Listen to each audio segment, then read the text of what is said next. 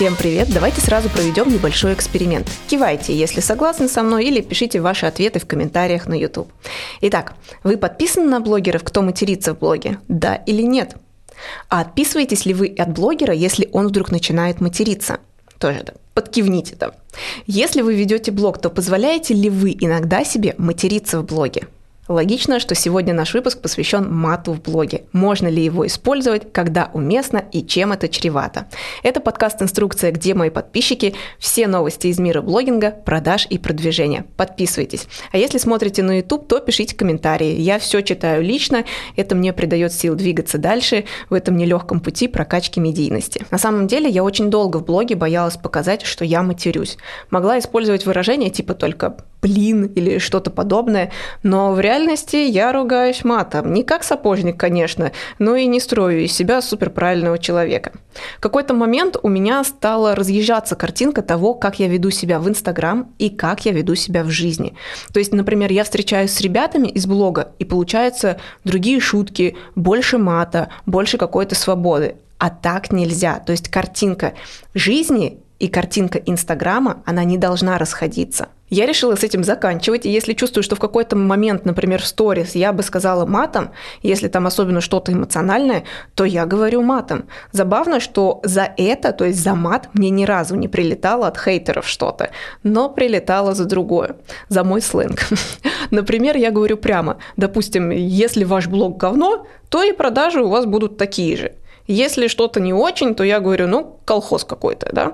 Не так давно мне написала женщина и сказала, что все отпишутся от вас, потому что нужно нормально научиться говорить. Знаете, что было самое забавное? Так это то, что я ей сказала вежливо, чтобы она была чуточку попроще, и что мой блог – это мои правила, и забанила ее. Она пришла ко мне в телеграм-канал и вылила просто ушат помоев о том, как я могла ее забанить, какая я плохая. Там прям гигантское такое сообщение было. Это было очень смешно. Это потому что даже не хейт, это комплексы человека. Знаете же поговорку «Я бежал за вами три дня и три ночи, чтобы сказать, как вы мне безразличны».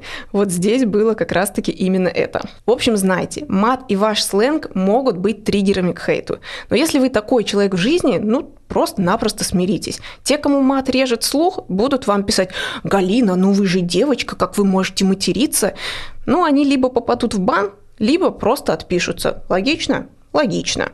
Лично я сама реагирую на мат в большинстве случаев нормально. Но есть одно «но». Есть люди, которым мат идет, и они будто поэму читают. Так виртуозно и к месту все у них звучит. А есть те, кто скажут матершинное слово, и ты нутром чувствуешь, что, ну, дружище, чё-то это как-то не к месту, и будто слух режет. В общем, я за органичный мат, чтобы не через каждое слово, конечно же, звучал как у гопника какого-нибудь малолетнего, ибо это уже просто-напросто скудно скудность словарного запаса. То есть я не считаю его пороком русского языка. Любое слово может как ранить, так и воодушевить, а русский мат, он многогранен.